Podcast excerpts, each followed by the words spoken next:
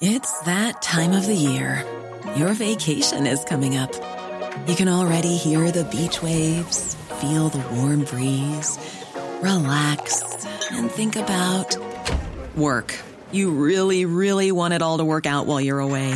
Monday.com gives you and the team that peace of mind. When all work is on one platform and everyone's in sync, things just flow wherever you are. Tap the banner to go to Monday.com.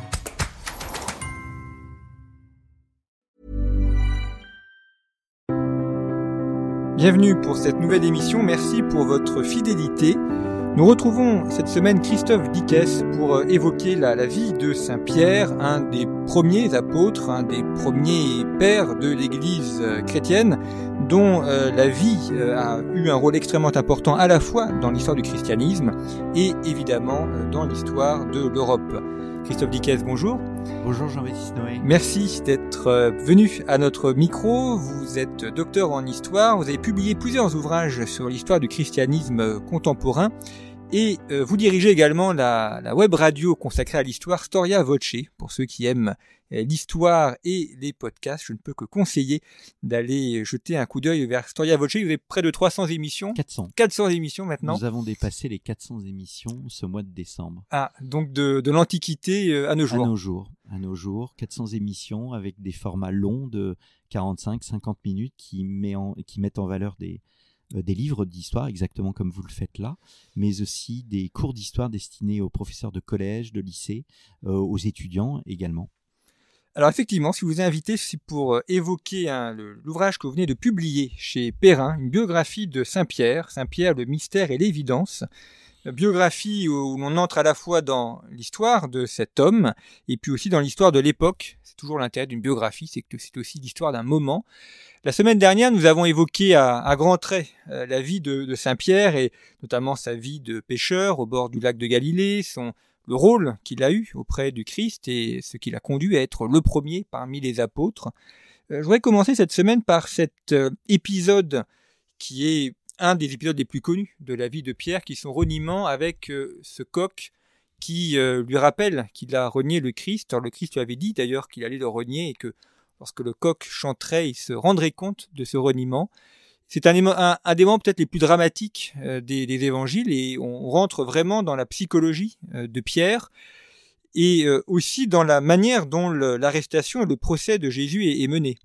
Il y a deux moments euh, importants dans les évangiles. Alors, il y a plusieurs moments très importants, mais vu de la lorgnette de Pierre, il y a euh, bien évidemment le moment de la résurrection, puisque le christianisme est fondé sur la croyance en la résurrection. S'il n'y a pas de résurrection, il n'y a pas de croyance. Euh, et le deuxième moment, c'est ce reniement de mon point de vue. Pourquoi? Parce que, si vous voulez, c'est au moment de ce reniement que Jésus va... euh, croiser le regard de Pierre et Pierre va sentir euh, le pardon, euh, la miséricorde, la miséricorde de Jésus. Et, en cela, si vous voulez, c'est ce qu'explique très bien l'école biblique de Jérusalem dans son remarquable dictionnaire Jésus paru chez Robert Laffont très récemment. Ils expliquent que, si vous voulez, euh, le centre du message de l'Évangile, c'est bien cette idée de pardon et de miséricorde. Et donc, en somme, on voit euh, Pierre tout au long de l'Évangile évoluer, cheminer, jusqu'à ce moment où il est véritablement au centre et il reçoit le pardon ultime euh, d'un homme qu'il a en quelque sorte trahi. Alors, je voudrais un peu, non pas édulcorer son reniement, mais l'atténuer euh, quelque peu en disant qu'il nie le connaître. Il nie pas la divinité de Jésus, il nie le connaître. C'est-à-dire qu'il croit toujours en Jésus, il croit toujours en sa euh, divinité, il croit toujours au fait qu'il soit le Fils de Dieu. Mais alors, c'est un moment qui est, euh, qui est aussi symboliquement extrêmement important parce que euh, il y a ce chant du coq. Et le coq, c'est un personnage, euh, enfin, c'est oui, c'est un animal assez euh, euh, assez fascinant. Dans la mythologie grecque, c'est le, c'est un des symboles qui est associé à euh, Asclépios, Esculape. Esculape, en quelque sorte, c'est le dieu de la médecine. Pourquoi c'est le dieu de la médecine? Parce que c'est celui qui ressuscite les morts. Et c'est pour cette raison qu'il est terrassé par euh, Zeus, qui n'accepte pas que l'on ressuscite les morts. Et donc, vous avez déjà ce coq qui est le symbole de la résurrection. Et pourquoi il est le symbole de la résurrection? Parce que on le voit bien, euh, d'ailleurs c'est une erreur, dans les bandes dessinées d'Astérix, on voit un coq qui chante au petit matin, euh, et on voit le soleil se lever derrière ce coq. Sauf que quand le coq chante, le soleil n'est pas encore levé. Le coq chante vers 3-4 heures du matin, il annonce le lever du soleil, mais le soleil n'est pas encore là. Et donc, il annonce le passage de la lumière aux euh, ténèbres. Et cela, si vous voulez, c'est très important à la fois pour la symbolique du moment euh, où vous avez ces deux personnages associés, euh, le Christ tout d'abord qui va ressusciter, mais aussi Pierre qui, passe lui aussi des ténèbres à la lumière, puisqu'il a renié le Christ, mais bénéficiant du pardon de Jésus, eh bien, il peut de nouveau se prévaloir d'entrer dans, euh, dans, cette lumière. Et c'est pour cette raison que dans le christianisme primitif, donc les premiers siècles du, christianisme, eh bien les baptisés, euh, ceux qui demandaient le baptême, étaient baptisés précisément la nuit de Pâques, au moment euh, du chant du coq, c'est-à-dire en pleine nuit vers 3-4 heures du matin. Et celui qui était baptisé devait rentrer par trois fois dans un bain, euh, trois fois pour rappeler précisément le reniement de, euh, de, de, Pierre. Et encore aujourd'hui, si vous voulez, la nuit de Pâques, lors de la cérémonie, quand vous avez le prêtre qui bénit l'eau pour le baptême, ou bien qui souffle sur cette eau, c'est le souffle de l'esprit, bien évidemment, et eh bien à chaque fois, il le fait trois fois en souvenir de ce reniement. Il y a aussi un, parallélisme avec euh, Marie-Madeleine, ces larmes qui sont versées comme elle. Euh, alors oui, alors je, ne fais pas ce parallèle avec Marie-Madeleine, mais ce sont effectivement les larmes qui ont été représentées de façon très émouvante par le grec euh, c'est vraiment un des passages les plus émouvants de l'Évangile. Hein. c'est dans Saint Luc. Euh, voilà, Saint Pierre vient, euh, comment Jésus vient d'être condamné et Jésus étant condamné sort accompagné par des soldats et il croise le regard de Pierre alors que le coq vient de chanter et donc on sait que Pierre a pleuré amèrement. Et puis l'autre parallélisme, c'est avec Judas, qui lui aussi a trahi le Christ, mais qui n'a pas reçu le pardon, qui n'a pas demandé de le recevoir. Exactement. Et ça, c'est la grande différence, c'est-à-dire que vous avez une sorte de, phénomène de miroir inversé. J'aime beaucoup cette expression. Euh, et, cette euh, Judas, c'est l'anti-Pierre, c'est-à-dire que quand Judas euh, sombre dans une sorte de narcissisme, d'égotisme, où il n'accepte pas le pardon, eh bien Pierre, lui, l'accepte, et ce qui provoque en soi sa, rédemption. il faut savoir donner le pardon, mais il faut savoir aussi le recevoir. Et Pierre est le parfait exemple de, cela, à la différence de Judas. Il y a un autre parallélisme, c'est-à-dire que euh, avant euh, ce qu'on appelle euh, la dernière scène, la dernière scène, c'est la préparation de la, c'est la Pâque en fait. c'est le souvenir de l'exode des du, du, peuple juif qui est fêté dans les dans la société judaïque. et avant cet épisode de la scène, vous avez Jésus qui demande à Pierre de préparer la Pâque et donc de préparer en fait euh, le nécessaire pour la dernière scène. Et au moment où Jésus, où Pierre et Jean préparent la Pâque, eh bien Judas, lui, va voir, euh, va voir euh, les grands prêtres afin de négocier tout simplement, de négocier la dénonciation de Jésus. Si on poursuit le jeu des, parallélismes ou des miroirs inversés, il y a la figure de Pierre et la figure de Paul. D'ailleurs, les deux ont leur statue euh, à Saint-Pierre de Rome, dans la, colonnade du Bernin. Euh, on a là deux personnages extrêmement différents. Saint Paul est un homme euh, cultivé et issu de la, de la haute formation judaïque. Et, puis, mais c'est aussi cet apôtre qui évangélise une grande partie du monde romain, avec d'ailleurs un moment très très fort de la, dispute entre Pierre et Paul, où hmm.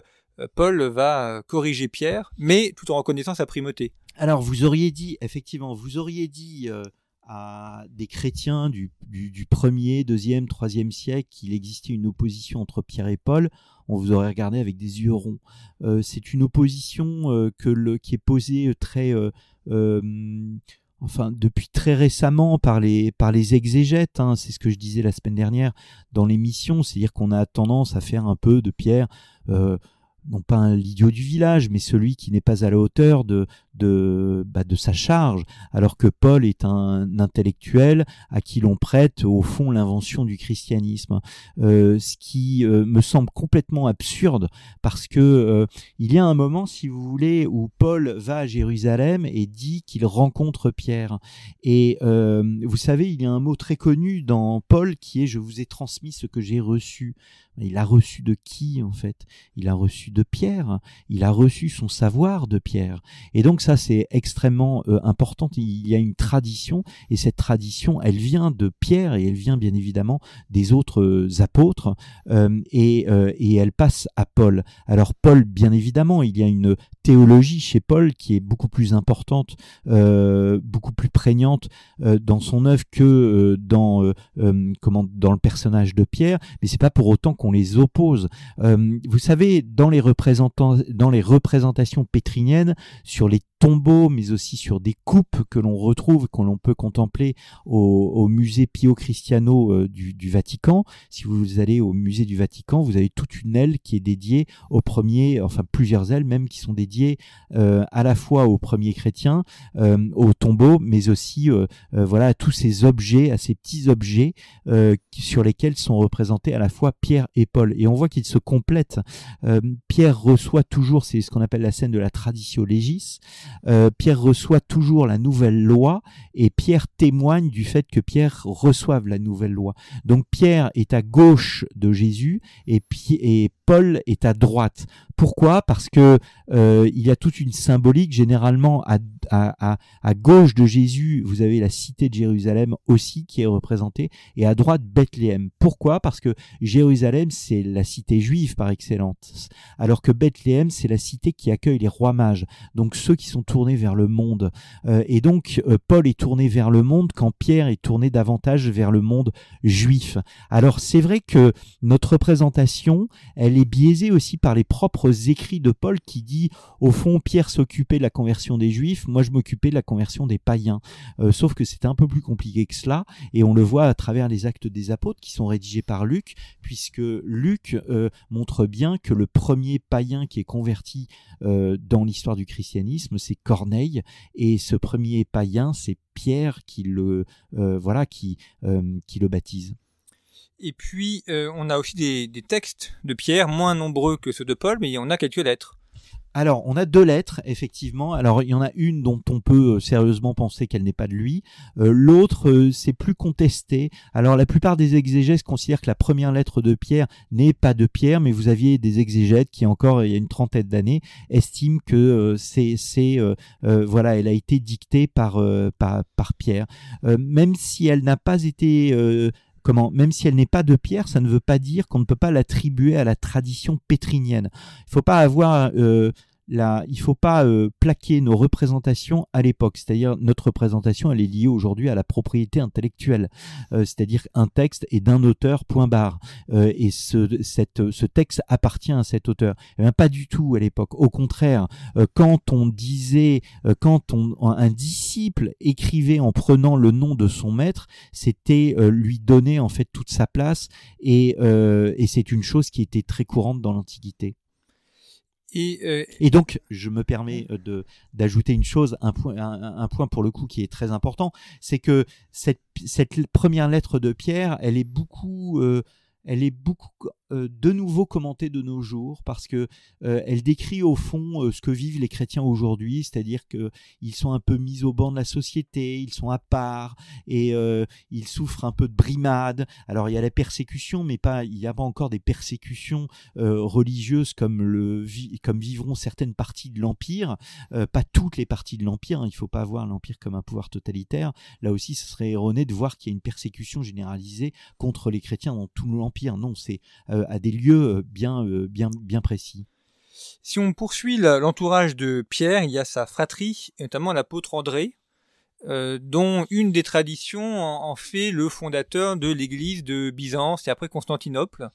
Alors je n'ai pas d'avis sur la question parce que je ne, je, je ne l'ai pas étudié, mais euh, effectivement, euh, si vous voulez, vous avez tous ces apôtres qui sont associés à toute une sorte de parcours, à différents parcours, euh, qui sont des parcours géographiques différents et à des, à des églises elles-mêmes elles-mêmes différentes. Vous savez, dans les lettres de Paul, on voit bien que ces communautés, la communauté pétrinienne, la communauté paulinienne, la communauté joannique, au début, elles avaient du mal un peu à s'entendre. Et Paul d'ailleurs dit bien que euh, euh, certains se disent de Pierre, certains, d'autres se disent de Jean, d'autres se disent de Christ.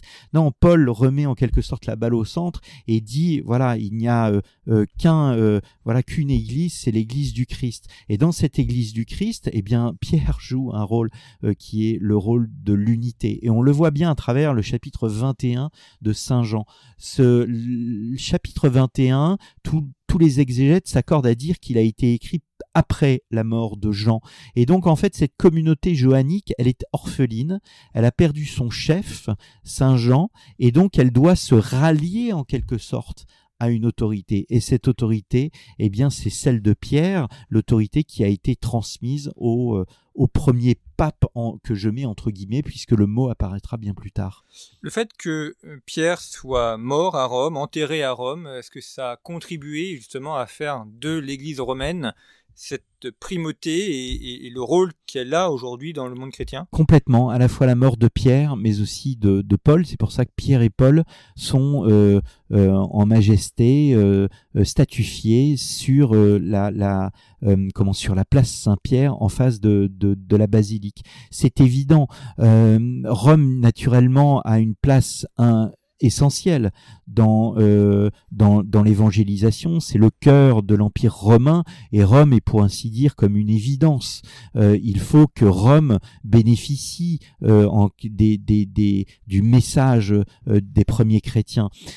Alors, est-ce que euh, Pierre et Paul ont fondé, ou Pierre ou Paul ont fondé euh, l'Église euh, romaine? Non. on le sait tout simplement par Paul, parce que et on comprend en fait que cette communauté chrétienne est préexistante à l'arrivée à la fois de Pierre et de Paul. Le grand débat, c'est de savoir combien de fois Pierre est venu à Rome. Est-ce qu'il est venu une seule fois, comme pensent certains exégètes ou historiens, les deux dernières années, on va dire en 63 ou 64, ou comme Saint Jérôme pensait, euh, Saint Jérôme qui a été euh, revisité, remis au goût du jour par notamment les travaux de Monseigneur Minrat, Monseigneur Minrat, Roland Minrat, qui explique dans un euh, travail absolument comment dantesque sur à la fois d'exégète et d'historien où il montre que Pierre est venu à plusieurs reprises à Rome sur le temps long. Et pourquoi est-ce qu'il va à Rome justement? Parce que c'est la capitale de l'Empire? Oui, je pense, hein, ça c'est évident. Et puis il faut, euh, euh, si vous voulez, euh, encore une fois, Rome est une évidence. Alors, quand est-ce que les premiers chrétiens romains apparaissent? Vous savez, les actes des apôtres commencent par l'arrivée du Saint-Esprit sur au Cénacle, là où sont rassemblés à la fois les apôtres et la Sainte Vierge. Et puis ensuite, les apôtres sortent et Pierre prend la parole. Il prend la parole pour commencer à évangéliser, évangéliser toutes les nations. Et nous sommes au moment de la Pâque. Euh, la Pâque, c'est le moment où les Juifs euh, de toute la diaspora viennent à Jérusalem afin de se rendre au temple. Et on pense que dans toute cette population juive, eh bien, il y avait des Romains euh, qui venaient en pèlerinage tout simplement à Jérusalem et que, en entendant Pierre, ils se sont convertis et ils sont revenus à Rome, ceci pour ben, pour répandre le message du Christ. Il y a aussi cet épisode euh, où euh, Pierre voit en, rêve les, animaux, les, nourritures qui sont mangées, où il comprend qu'on peut manger de tout, qu'il n'y a plus d'interdit alimentaire. Exactement, ça il ne le comprend pas tout de suite, et euh, c'est ce qu'on disait la semaine prochaine, la semaine dernière, pardon. c'est ce qu'on disait la semaine dernière à propos des interdits alimentaires et de la loi mosaïque. c'est ce songe qui amène en fait Pierre à accepter le fait de rentrer dans la maison d'un païen et de manger avec lui et surtout de baptiser l'ensemble de sa fratrie et l'ensemble de ce qu'on appelle sa maisonnée. Et la maisonnée, c'est quoi? C'est pas euh, c'est pas si vous voulez un père, une mère et des enfants. C'est un père, une mère, des enfants, des cousins, euh, des frères, des sœurs, euh, mais aussi les esclaves.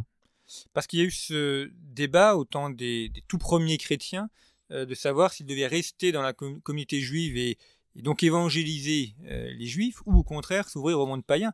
Exactement. On estime à 5 ou 6 le nombre de tendances dans le christianisme primitif, ce qui en soi est absolument euh, énorme. Euh, et en, fait, Pierre est le trait d'union de toutes ces tendances. Et c'est pour ça qu'il se montre très politique, notamment à Antioche, là où Paul le dispute, parce que Pierre refuse d'aller euh, manger avec les païens. Or, Pierre à Jérusalem a dit qu'il fallait accueillir les païens, donc il se contredit.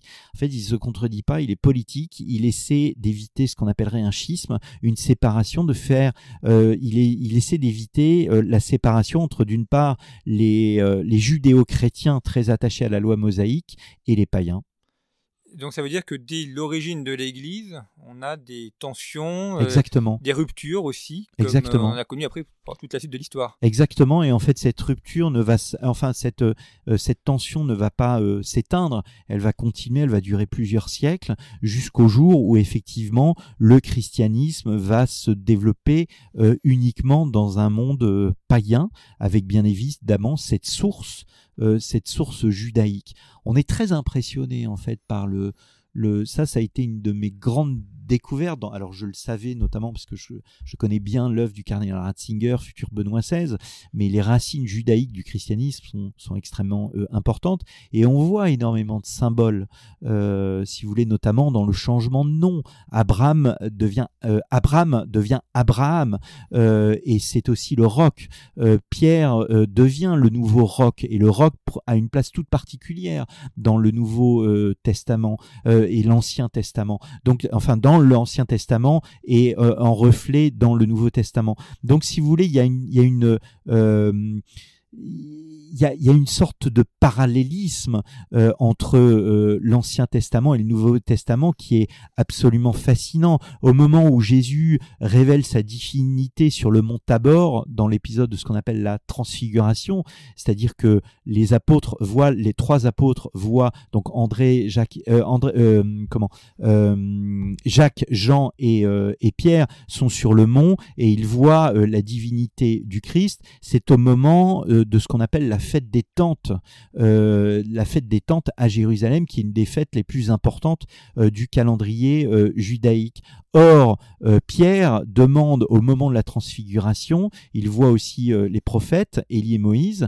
et donc il demande à Jésus, il demande à Jésus, est-ce que nous devons monter des tentes? Voilà, pour euh, à la fois toi, Élie et Moïse. Et en fait, euh, finalement, Élie et Moïse disparaissent et reste seul Jésus. Mais donc, il y a cet incroyable parallélisme entre euh, l'idée que il y a véritablement un, voilà ces, ces, fêtes juives qui jalonnent le calendrier et qu'en même temps il y a une nouvelle loi et que cette nouvelle loi elle est présentée dans les évangiles tout en faisant référence à l'ancienne loi.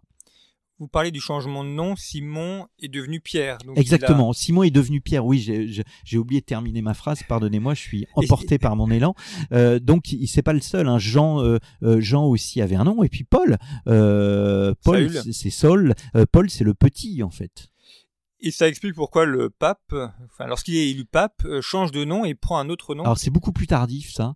Euh, si mes souvenirs sont bons, c'est au 9e ou au 10e siècle qu'il faudrait euh, ouvrir le dictionnaire du Vatican et du Saint-Siège que j'ai dirigé il y a bien longtemps et dans lequel en fait voilà l'idée qu'en changeant de nom euh, dans euh, l'Ancien Testament, en changeant de nom, on se donne une vocation. Et cette vocation, euh, elle, elle est donnée, oui, par ce nom. Donc Pierre est un roc, en fait. Il n'est pas une pierre, il est un roc, c'est-à-dire un socle sur lequel repose l'Église. On parle des, des papes, justement, c'est eux qui succèdent à Pierre. Exactement. Quels sont, quels sont les, ceux qui lui ont succédé, enfin juste après, dès les dès, 64 ans où il a été tué, comment est-ce qu'ils ont été choisis? C'est au sein de la communauté romaine? Exactement. Alors ça, c'est une chose que ne reconnaissent pas les protestants, mais euh, alors quand vous êtes catholique, vous, vous, vous estimez qu'il y a ce qu'on appelle la succession euh, apostolique, et ce pouvoir se donne, euh, se, se, se, donne par l'imposition euh, des mains qui est décrite dans les actes des dans les actes des apôtres. Et donc la tradition dit qu'il y a eu d'abord l'un, puis ensuite euh, euh, l'un, Clé, Clément. Euh, et on connaît très bien Clément, parce que nous avons une lettre de lui, donc Clément de, Rome, qui a une place absolument importante dans notre connaissance du christianisme et du fait que du christianisme romain et du fait que Saint Pierre soit mort à Rome en fait. Ce qui est très impressionnant, c'est de voir cette continuité généalogique, c'est-à-dire que depuis 2000 ans, on a la liste des successeurs. Exactement. Quelques problèmes au moment des papes d'Avignon, parce que l'on ne sait pas forcément trop. Euh, enfin, en tout cas, dès le début. en fait, Benoît XVI ne succède pas à Jean-Paul II et François ne succède pas à, au pape Benoît XVI. Euh, ils sont tous en ligne directe. Euh, ils succèdent Pierre. à Pierre. À Pierre. Et donc, dès les premiers temps, les chrétiens ont voulu conserver cette généalogie, conserver les noms. Exactement. Ils ont voulu euh, conserver euh, tout simplement euh, ce qu'on appellerait ce, ce, pouvoir, parce que à la différence là aussi des, des, des, des protestants, très vite va se poser la question de savoir qui a le droit de pouvoir transmettre la parole. Et cette transmission de la parole ben, nécessite une connaissance euh, et euh, il y a à la fois cette question de, de la transmission de la parole, mais aussi de la gestion en quelque sorte de la communauté euh, chrétienne. Donc très vite se mettent en place des, des, des fonctions, on pense notamment au diacre, des fonctions, ce qu'on appelle le service des tables notamment, et ces fonctions eh bien, vont peu à peu se, se, se, se développer euh, au sein du, euh, du, du, du, christianisme. Le pouvoir des papes, il est fondé sur les trois phrases que je citais la semaine dernière. Tu pierre et sur cette pierre je bâtirai mon église. Affirme tes frères dans la foi, mais aussi paie mes brebis, que Jésus répète trois fois dans l'évangile de Jean. Après, si vous voulez, le pouvoir, c'est ce qu'explique très bien Roland Minrat, le pouvoir des papes est protéiforme euh, au fil des siècles. Alors il y a des papes qui écouteront beaucoup euh, leur entourage et puis il y a des papes qui n'écouteront pas leur entourage. Il y a une, une forme de collégialité euh, qui est prononcée dans les évangiles, mais c'est toujours Pierre qui a le, le, dernier mot et qui est encore une fois ce gage d'unité. C'est un peu le sens du mot, mon sous-titre c'est le mystère et l'évidence, c'est l'évidence de l'unité. C'est-à-dire que s'il n'y a pas cette unité, eh bien vous avez euh, des tas d'églises, des tas de chapelles, et elles ne sont pas d'accord entre elles en fait. Merci beaucoup Christophe Dickès d'avoir évoqué cette vie de Saint-Pierre. Je rappelle le titre de votre ouvrage Saint-Pierre, le mystère et l'évidence qui est paru chez Perrin. Et puis euh, également Storia Voce, web radio consacrée à l'histoire que vous dirigez et sur laquelle euh, nos auditeurs peuvent retrouver 400 émissions de l'époque antique la plus ancienne jusqu'à l'époque contemporaine la plus récente. Merci, beaucoup. Merci pour votre fidélité. À très bientôt.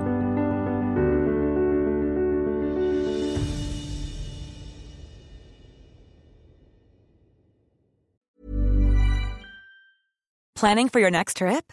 Elevate your travel style with Quince. Quince has all the jet setting essentials you'll want for your next getaway, like European linen, premium luggage options, buttery soft Italian leather bags, and so much more. And is all priced at 50 to 80% less than similar brands. Plus, Quince only works with factories that use safe and ethical manufacturing practices. Pack your bags with high-quality essentials you'll be wearing for vacations to come with Quince. Go to quince.com slash pack for free shipping and 365-day returns.